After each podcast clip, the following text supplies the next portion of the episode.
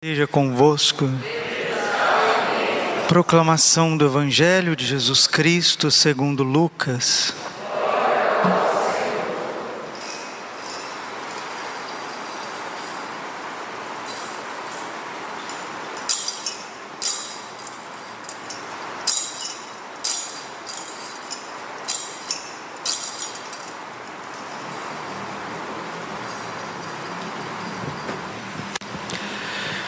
Naqueles dias, Jesus foi à montanha para rezar e passou a noite toda em oração. Ao amanhecer, chamou seus discípulos e escolheu doze dentre eles, aos quais deu o nome de apóstolos: Simão, a quem pôs o nome de Pedro e seu irmão André, Tiago e João, Filipe e Bartolomeu, Mateus e Tomé, Tiago, filho de Alfeu, e Simão, chamado Zelota, Judas, filho de Tiago. Jesus desceu da montanha com eles. Judas Iscariotes, aquele que se tornou traidor. Jesus desceu da montanha com eles e parou num lugar plano. Ali estavam muitos dos seus discípulos e grande multidão de gente de toda a Judéia e Jerusalém. Do litoral de Tiro e Sidônia vieram para ouvir Jesus e serem curados de suas doenças. E aqueles que estavam atormentados por espíritos maus também foram curados. A multidão toda procurava tocar em Jesus, porque uma força saía dele e curava a todos. Palavra da salvação. Ave Maria.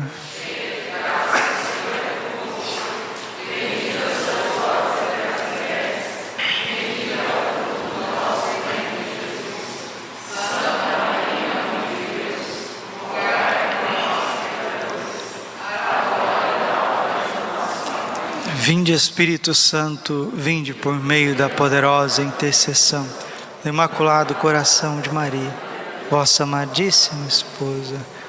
Jesus, manso, humilde de coração.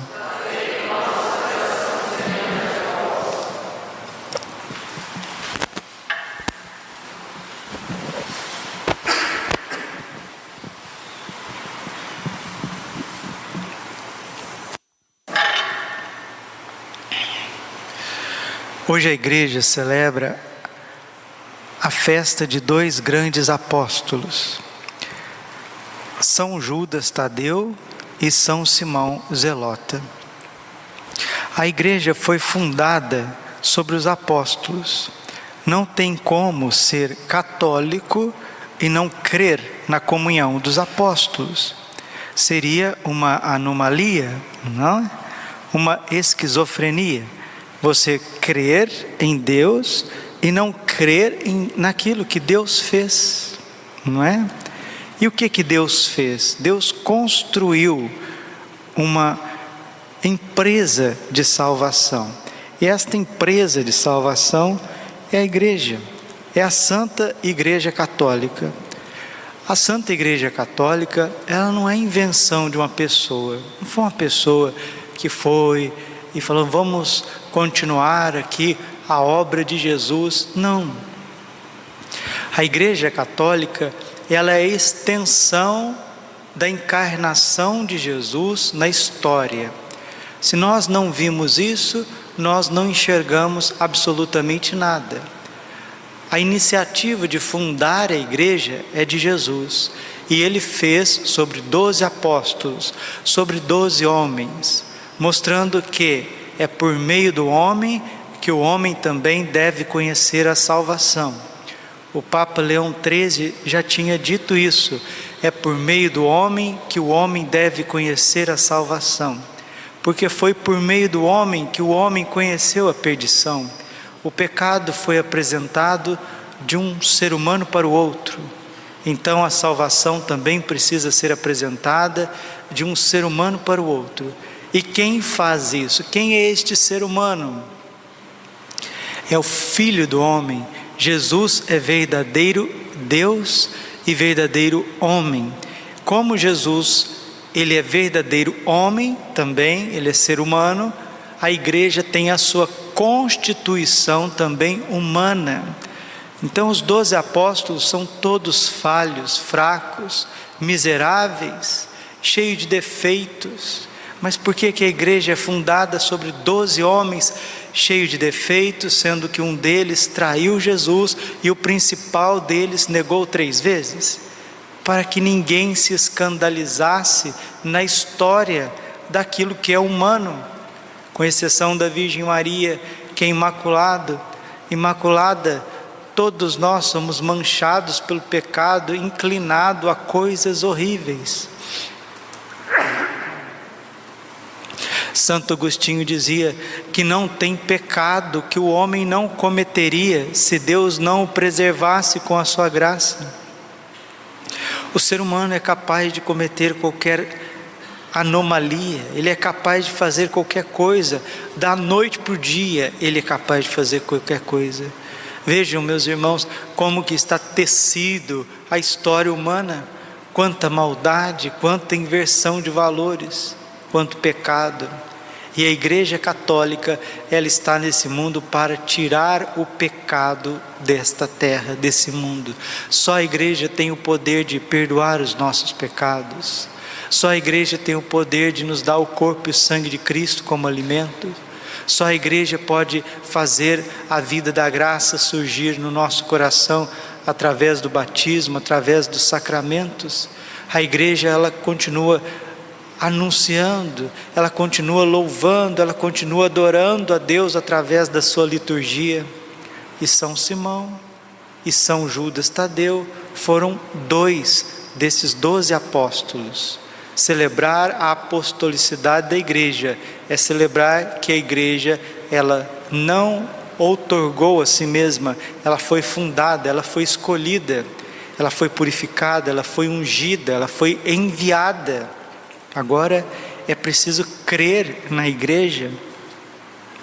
Quando Jesus enviou os apóstolos em missão, Lucas capítulo 10, versículo 16, ele disse assim: quem vos recebe, a mim recebe. Quem vos rejeita, a mim rejeita. Rejeitar a igreja, rejeitar o Papa, rejeitar, rejeitar a sucessão apostólica, rejeitar o arcebispado, rejeitar o sacerdócio ministerial, o diaconato, é rejeitar aquele que fundou tudo isso. Foi o Espírito Santo que fundou tudo isso. Foi Jesus que fundou tudo isso. Foi o Pai, no seu libérrimo amor, que fundou tudo isso. Aí a gente olha para a igreja e vê os pecados da igreja. Nós vemos as misérias da igreja. Com coisa que só os apóstolos têm misérias, né? Todos somos miseráveis, todos nós somos miseráveis, todos, sem exceção. Jesus não morreu por uma por um ideal, ele morreu por pessoas concretas, manchadas pelo pecado, que precisavam ser redimidas, purificadas pelo seu preciosíssimo sangue. Que São Judas Tadeu, que escreveu uma carta, né? No Novo Testamento tem a carta de São Judas Tadeu, importantíssima, pequenina, mas muito importante. E São Simão, que talvez de todos os apóstolos é o mais oculto, mais escondido, o mais que passa despercebido, que São Simão, né, ele possa também interceder por nós. Os doze apóstolos são diferentes, mostrando que a igreja, porque o número 12 é uma totalidade, né? Mostrando que a igreja ela é constituída na sua natureza e na sua missão, apesar de ter uma só fé, um só Senhor e um só batismo, a igreja ela tem a sua diferença entre os seus membros nós não podemos que exigir que Pedro seja Paulo e que João seja André e que Tiago seja Simão e que Felipe seja Mateus. Não, são pessoas diferentes, com dons diferentes, com um modus vivendi, né? Um modo de viver, um modo de enxergar o mundo diferente, mas o mais bonito que todos estão alicerçados na mesma fé pessoas diferentes, culturas diferentes, jeito de se expressar diferente, jeito de ver as coisas diferente, mas sempre sobre a mesma fé. Pedro e Paulo são católicos, André e João são católicos, Simão e Judas Tadeu são católicos. Eles pensam o que a igreja pensa, eles creem o que a igreja crê, eles celebram o que a igreja celebra, eles esperam aquilo que a igreja espera. Vamos pedir a Deus que nos dê a fé na Santa Igreja Católica, una, santa, católica e apostólica. Sobre esta igreja que eu edifiquei, Pedro, as portas do inferno não prevalecerão contra ela. Podem tentar de tudo, podem fazer de tudo, podem tramar de todos os modos e maneira e maneiras contra a Santa Igreja Católica, ela é indestrutível. Pode ser que um dia até a Basílica do Vaticano venha abaixo, não sobre pedra sobre pedra, como aconteceu com o Templo de Jerusalém. Tudo pode ser destruído visivelmente. A igreja pode ser perseguida, ela pode ser martirizada, ela pode ser proibida de anunciar o Evangelho, ela pode ser crucificada, mas jamais vencida, jamais. Onde tem dois ou três reunidos no meu nome, eu estou ali no meio deles. Mateus capítulo 18, versículo 19. Que nós não percamos de jeito nenhum a nossa fé, não vamos, não vamos perder a nossa fé por conta dos pecados do, dos membros da igreja. Sim, é dolorido, machuca, fere. São quantos pecados de contra-testemunho, quantos pecados de heresia, quantos pecados de cisma, de apostasia, quantos escândalos morais, quantos escândalos, quantos furos financeiros. Mas o que nós trazemos para a igreja, para o templo santo de Deus, são as nossas misérias. E quando você ver um crucifixo muito chagado, muito ensanguentado, pode saber de uma vez por todas, sem romantismo, sem romantismo, sem ficar floreando muito, aquelas chagas foram depositadas no sacrossanto corpo de Jesus por mim e por você por mim e por você. Jesus morreu pelos apóstolos. Quando Jesus foi capturado, São Simão Zelota e São Judas Tadeu, que eram parentes, saíram correndo, saíram correndo. Porque diante do fracasso da cruz, quando tudo fica escuro, quando a noite cai, a noite cai sobre a nossa vida, né? Como dizem os ingleses, the night comes down, quando a noite cai, aí todo mundo sai correndo. Quando a noite cai sobre a nossa vida, todo mundo sai correndo. Eu quero dizer uma coisa para vocês. Quero dizer uma coisa do fundo do meu coração para vocês. A noite está caindo sobre os nossos tempos. Nós estamos vivendo tempos difíceis e esses tempos ainda irão se intensificar. Tudo que Nossa Senhora predisse no passado, principalmente Fátima, principalmente Fátima, que antes do triunfo do coração imaculado, as pessoas passariam por um tempo difícil, a igreja seria extremamente perseguida, os contravalores iam tomar conta de tudo, o inimigo, Satanás, ia ficar cada vez mais forte, sim, ele está agressivo.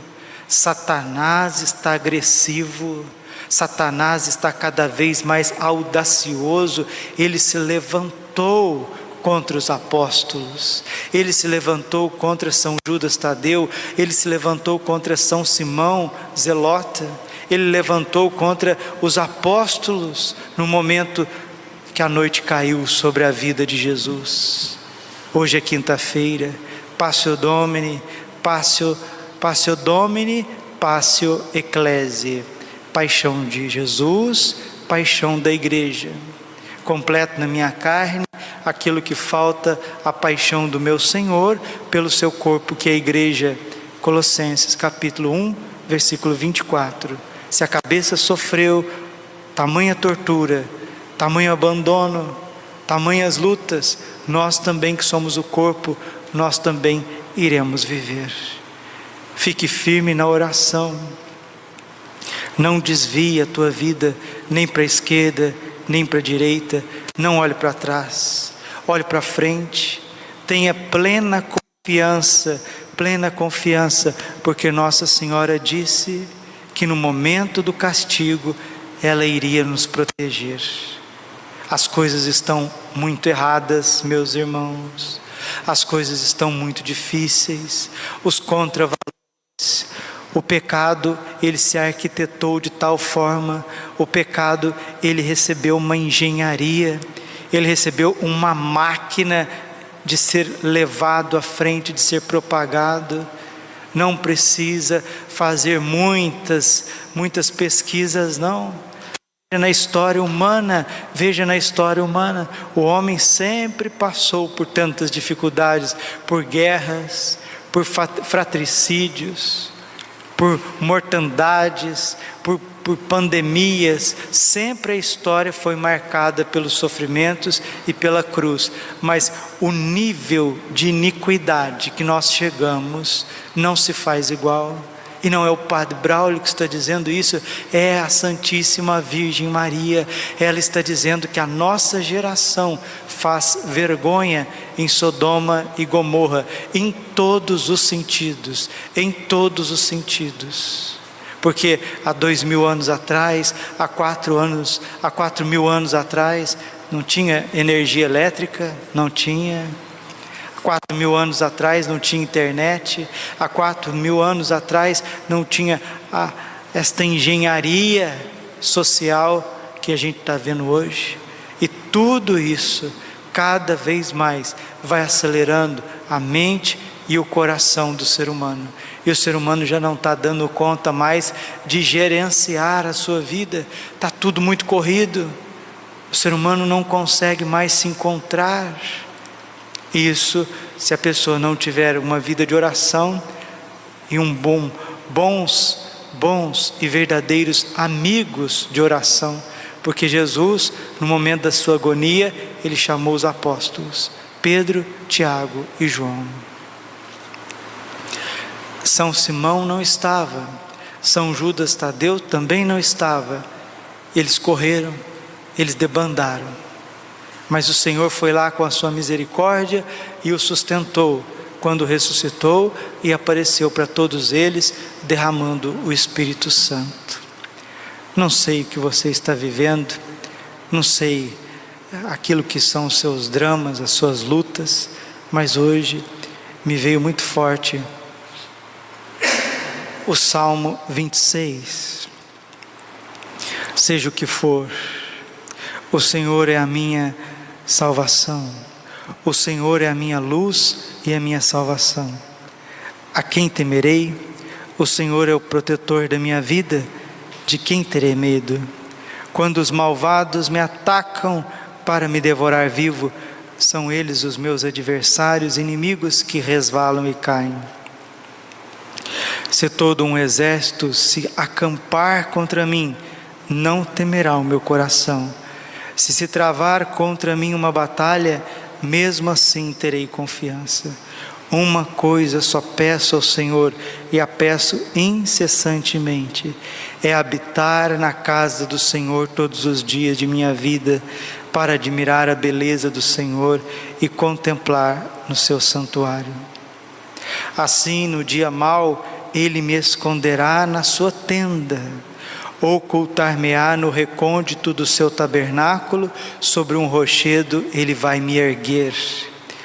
Mas desde agora ele levanta a minha cabeça acima dos inimigos que me cercam, e oferecerei no tabernáculo sacrifícios de regozijo com cantos de louvores ao Senhor.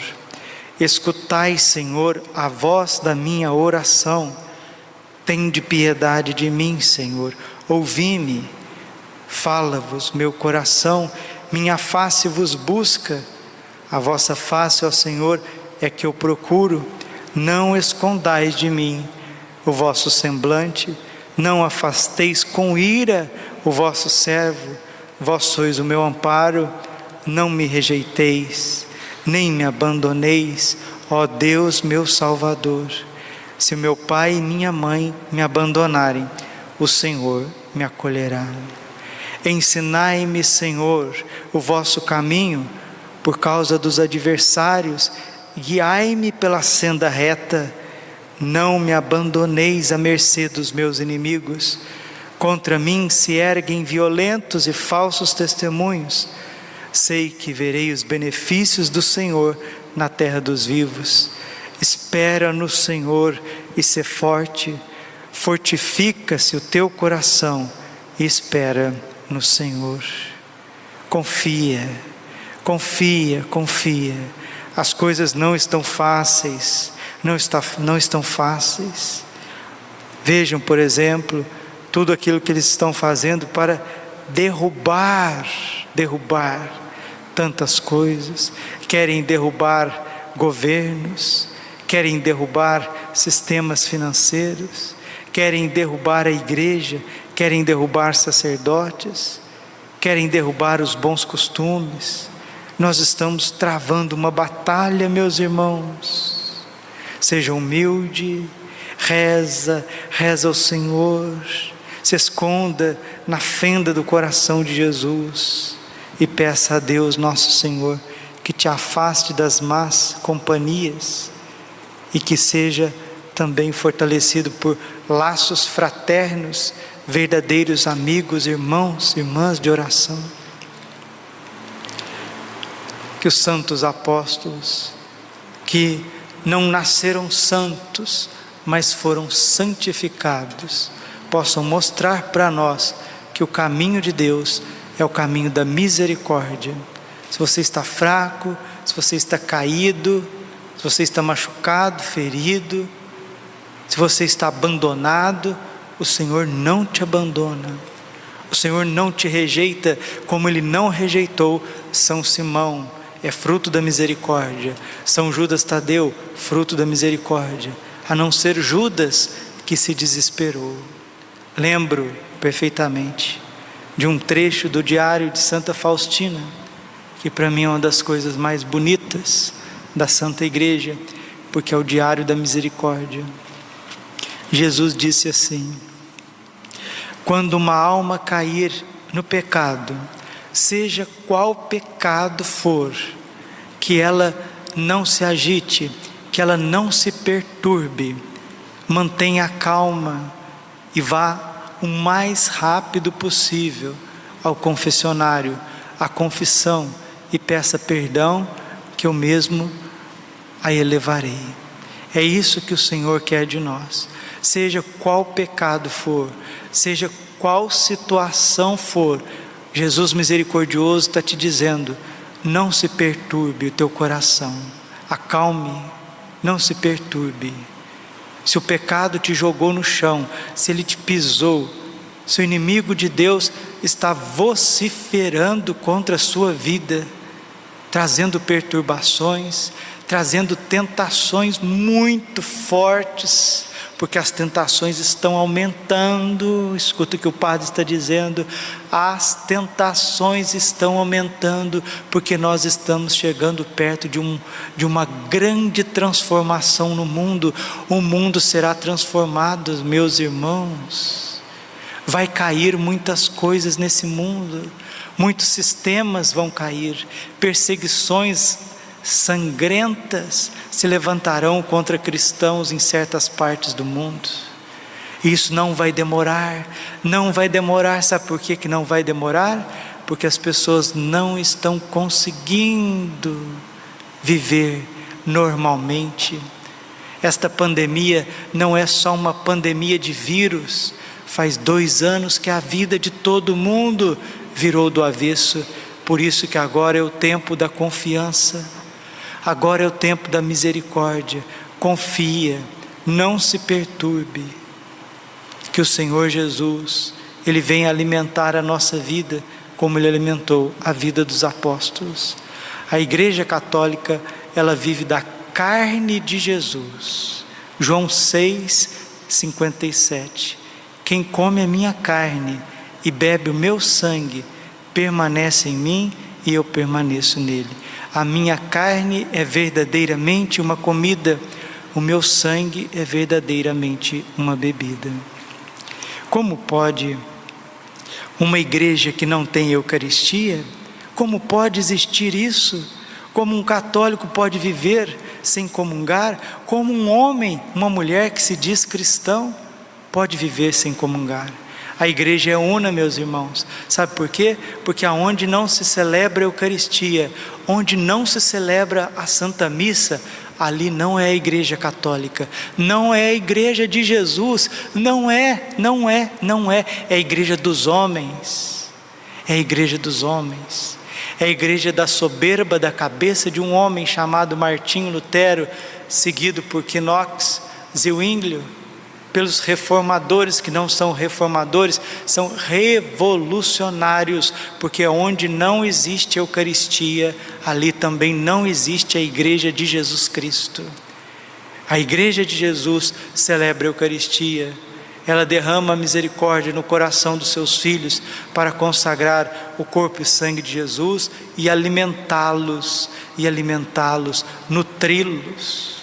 Que você seja católico de verdade e não se escandalize da igreja, porque os doze apóstolos foram frágeis, foram pequenos, foram miseráveis. Um traiu e se condenou no inferno, os outros todos foram frutos da misericórdia. A igreja vai peregrinar até a volta gloriosa de Jesus, e as pessoas vão ver muitas fraquezas dos membros da igreja mas como a gente reza na Santa Missa, Senhor, não olheis os nossos pecados, mas a fé que anima a vossa igreja. Me mostre aonde está o erro, aonde está o pecado de Jesus, da Eucaristia, dos sacramentos, dos mandamentos, da santa liturgia disposta no missal, não existe, da oração do Senhor. A igreja é indestrutível, ela é apostólica e jamais será vencida, jamais será vencida.